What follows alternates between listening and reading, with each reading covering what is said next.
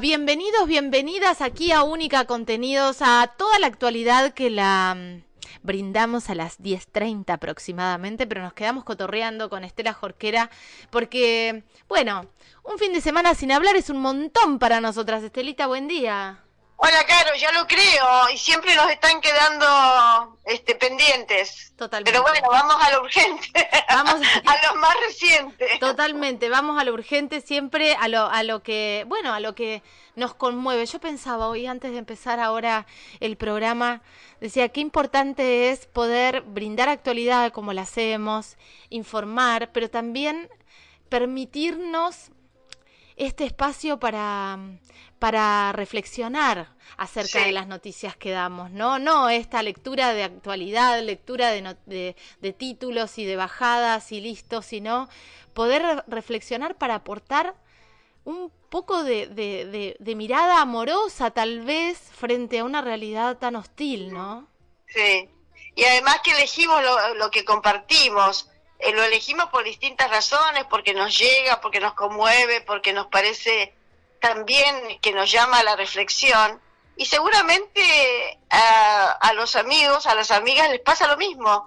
Este, entonces, desde ese lugar también este, una gran satisfacción poder hacerlo. Totalmente, totalmente. ¿Cómo, cómo vino el fin de semana este Luchis? Lindo, el clima estuvo precioso, un solcito lindo, la verdad que ya se está manifestando la primavera, a pesar que, wow, no estamos para camiseta, por lo menos en mi caso, pero, pero está lindo, está agradable. Hoy amaneció también con un sol divino y parece ser que la semana se viene también con esas condiciones templadas. No me quiero olvidar, porque dije, hoy voy a empezar bien arriba, y lo vas a compartir seguramente, con un saludo especial, Caro, A ver. porque hoy es el Día del Empleado de Comercio. Ah, por supuesto. Feliz día. O sea, están cerrados los comercios. Pa- por la información que tengo en Patagones, hoy no habrá atención al público, pero esto pasará en Viedma mañana. Esa es la información que tengo. Bueno, tampoco se adhiere todo el mundo. No, por Hay algunos comercios que, que pagan lo que corresponde y no haya des- este y los empleados van a trabajar porque les conviene hacerlo. Por supuesto. Ah, eso ley para que tengan un día de descanso en los empleados de comercio. Pero bueno, como también la ley indica que hay un pago especial si se trabaja y mucha gente tal vez elija el pago especial. Por supuesto. Y ojalá que lo cumplan los comerciantes. Sí, yo creo que yo creo que en el rubro de comercio me parece que está mm, que está bastante ah, eh, organizado eso y regulado, ¿no? No sé si hay muchos comercios que no cumplen con con lo que tienen que cumplir. Me parece que está la mirada puesta ahí, ¿no? Sí, yo creo que sí. Espero, espero sí. que sea así. No sé, la verdad que no sé qué decirte, Caro. Porque hay comercios, los, los hiper, estoy mira, la mirada está ahí en los hiper. No sé si respetan tanto, ¿viste? Vas- a veces te vas al supermercado y los fines de semana, sobre todo en los grandes super, en algunos, no, voy a- no, no estoy generalizando, pero he observado en algunos que hay pocas cajas abiertas, o sea que hay pocos cajeros los fines de semana. ¿Por qué? Porque se tiene que pagar el doble. entendés? Ah, entiendo perfecto, perfecto. Bueno, no sé. Ojalá que se cumpla en todos, ¿eh? En todos, porque hoy este, el laburante está también este, con mucha expectativa, con mucha angustia, porque no sabes si el contrato que te hicieron a los tres meses te dicen que se, se terminó y entonces vienen otros tres meses para otros. También se evitan las indemnizaciones y todos Claro. los, los derechos laborales. Así es que eh, feliz día para todos y especialmente trabajo para todos. Totalmente, totalmente. Estelita, ¿y en lo judicial cómo venimos? Y en lo judicial, en la semana pasada lo tenía previsto, bueno, pasaron otras cosas y no, dije, no, lo voy a postergar para que enfaticemos en este tema. Vos sabés que eh, una chica se sacó el apellido paterno por sufrir, haber sufrido violencia económica y psicológica durante su infancia. Es una chica de 26 años que pidió identificarse con su apellido materno y la justicia la autorizó luego de analizar los fundamentos de la demanda civil. La joven primera persona la violencia psicológica y económica que sufrió durante la niñez y la adolescencia. Explicó que en aquellos años su padre la cargó con reclamos y reproches, siempre ligados a la decisión de su madre de poner fin a la pareja y a la obligación de pagar la cuota alimentaria. Le reprochaba, pero también le esquivaba al pago de la cuota alimentaria, que es una obligación de los padres y un derecho de los hijos. Esta joven habló de los sentimientos de angustia, miedo e inseguridad que a pesar de los años persisten en ella asociados a esta figura del progenitor. Y recalcó la ausencia histórica de este hombre en los momentos significativos de la vida de esta hija. Para la Cámara Civil de Roca, la presentación de esta mujer realizada a través de la defensa pública de esa localidad, logró acreditar un justo motivo para habilitar el cambio de apellido. El tribunal, y esto es lo importante también, recordó que el Código Civil y Comercial en su artículo 79 establece que el cambio de prenombre o apellido solo procede si existen justos motivos criterio del juez. En la misma norma, dice la información, reconoce que hay un justo motivo cuando el, el nombre o el apellido generan una afección de la personalidad de la persona interesada, cualquiera sea la causa, siempre que se encuentre acreditada. En ese marco, el Tribunal de Roca tuvo por acreditado que el apellido paterno impacta en la salud psíquica de esta chica que se está viendo afectada por su portación, así como el desarrollo pleno de su personalidad. Dice el fallo, Caro, no se trata en el caso de simplemente dar preponderancia a la libertad de elección de las personas, sino por sobre todo de proteger su salud y asegurar el desarrollo de su personalidad que necesariamente ha de ser libre. Me pareció muy interesante desde todo punto de vista. Muy interesante para que una persona decida ir a la justicia con este planteo, con este reclamo, y que la justicia haga lugar, porque para llegar a golpear la puerta judicial, te tienen que pasar muchas cosas, Caro. Totalmente, totalmente. Y en este caso ha sido así con una respuesta, entiendo yo, altamente satisfactoria. Para mucha gente pensará, ¿y por qué que tiene que ver el cambio del apellido? No, para esta joven era fundamental ese cambio y ojalá sea para su bien, seguramente lo será, y para tener una mejor calidad de vida. Claro que sí, y qué importante escuchar y, entender el daño y cómo impacta en cada uno de manera distinta eh, los diferentes tipos de violencia, ¿no? Eh, respetar el dolor y el, y el tránsito y el camino de cada, el recorrido de cada persona eh, a partir de lo que nos pasa en nuestras infancias, cómo, cómo marcan, ¿no? Sí, increíble. Fíjate vos hasta qué punto. Que, tener la necesidad de cambiarte el apellido, que es un peso, sí. una mochila pesadísima. Totalmente. Me pareció muy interesante este fallo. Claro que sí, y abre, abre un poquito más la puerta a esto, ¿no? A, a poder decidir. Nada de, lo, de, lo, de la bajada de estructura eh, sirve o es eh, buena si a nosotros nos está dañando adentro. A veces esto, un apellido tiene un peso enorme, como también sucede que eh, chicos que no han conocido a su padre y cuando lo conocen de adultos dicen, bueno, me voy a poner el apellido de mi padre. Y, desde afuera miramos y decimos, pero ¿por qué se lo pone si la mamá sola? Porque nos reaccionamos de esa manera. Digo, también es un ejercicio no juzgar, ¿no? No juzgar y acompañar las decisiones. Claro, respetar las decisiones de las personas, sobre todo cómo será la necesidad que hasta la ley misma lo contempla. Totalmente, totalmente. Está buenísimo lo que trajiste, Estelita. Bueno, y otro tema que estuvimos siguiendo fue el homicidio de este chico Brian Quinchagual en Bariloche, este chico de 23 años. Bueno, Mauricio Buchailot fue declarado culpable por este homicidio. Esa fue la decisión unánime caro del jurado que intervino en este juicio por el crimen ocurrido el 7 de mayo del año pasado en la playa de estacionamiento de un supermercado de Bariloche, que tuvo una gran repercusión y como generó una gran conmoción también y nosotros estuvimos siguiendo este juicio eh, por jurado. Con este veredicto del jurado, que lo declara culpable, finaliza la participación de estas personas, de este jurado popular, y ahora la próxima instancia será el juicio de cesura para debatir el monto de la pena que se le impondrá a este hombre, quien, eh, ¿cómo sucedieron las cosas, no? Estaba, estaba haciendo la cola para pagar en la caja del supermercado, vino este joven que estaba acompañado por el padrastro y no hizo la cola, no respetó, se coló en realidad.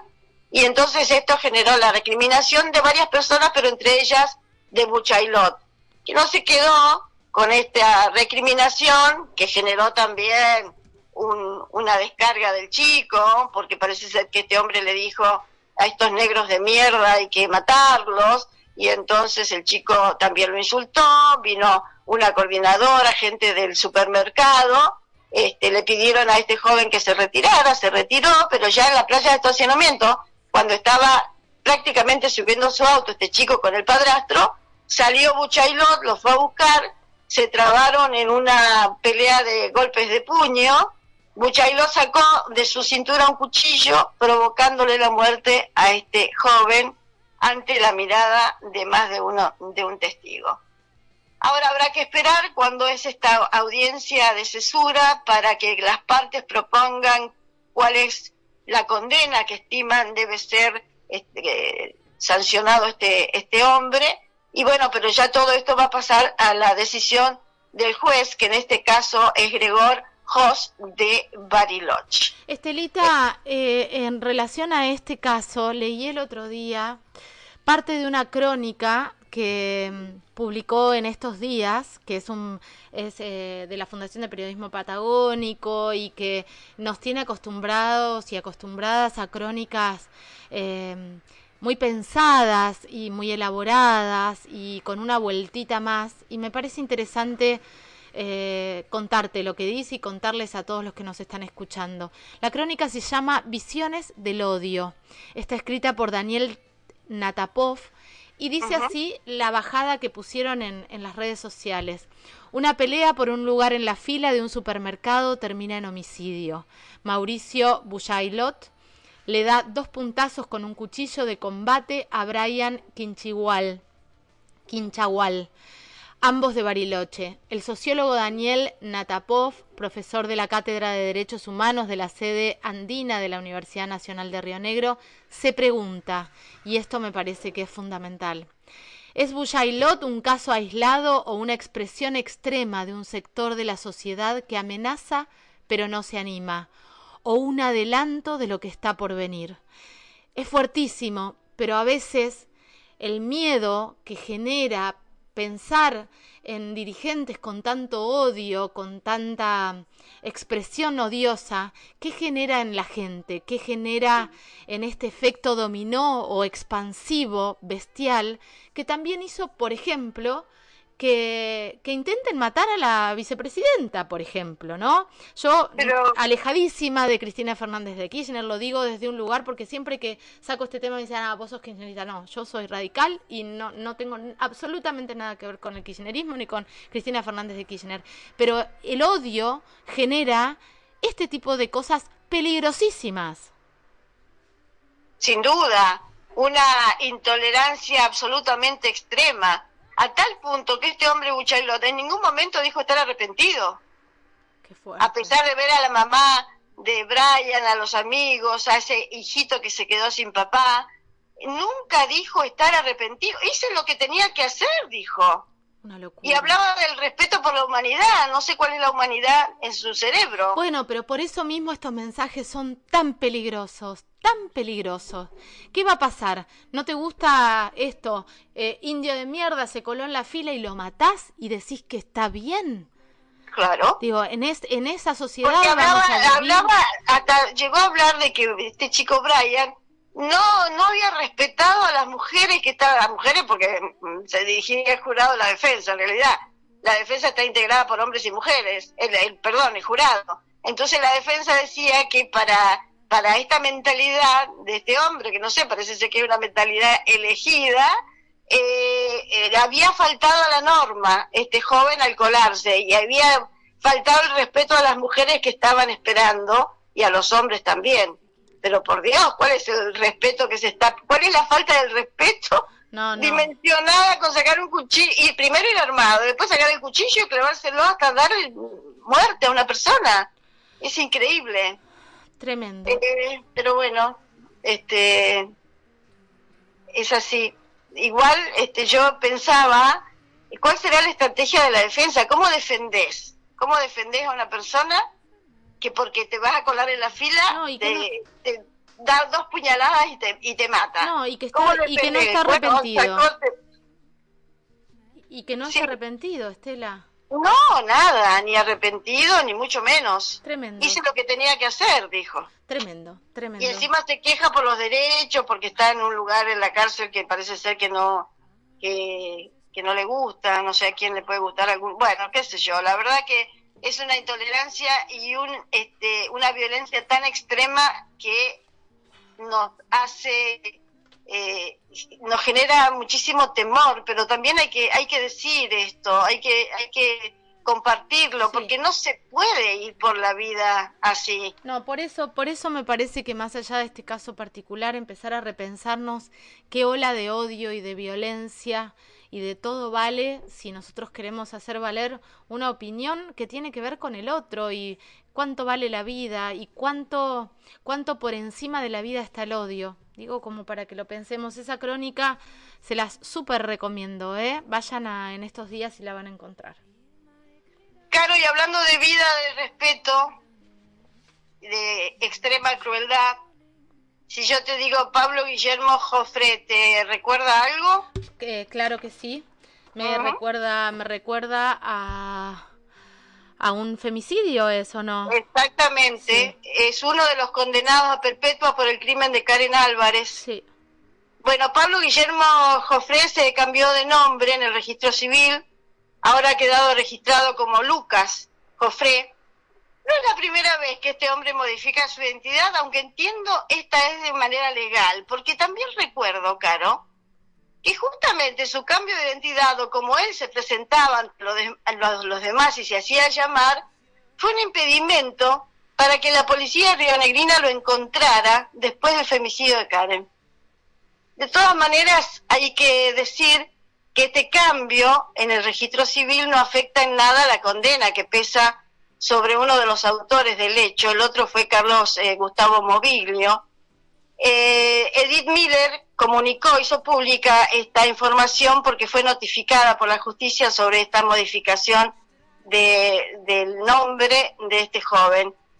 Eh, en realidad, explicó también Edith Miller, la mamá de Karen, que no este chico no estaba inscrito en el registro civil, por eso ahora se lo ha registrado y se ha este, puesto el nombre, Lucas Jofre se llama ahora. Recordar también, ya que estamos en este, en este tema, eh, que el femicidio de Karen ocurrió en octubre de 2014. Estamos a muy poquito de un nuevo aniversario, lamentablemente, de la muerte del crimen de esta criatura.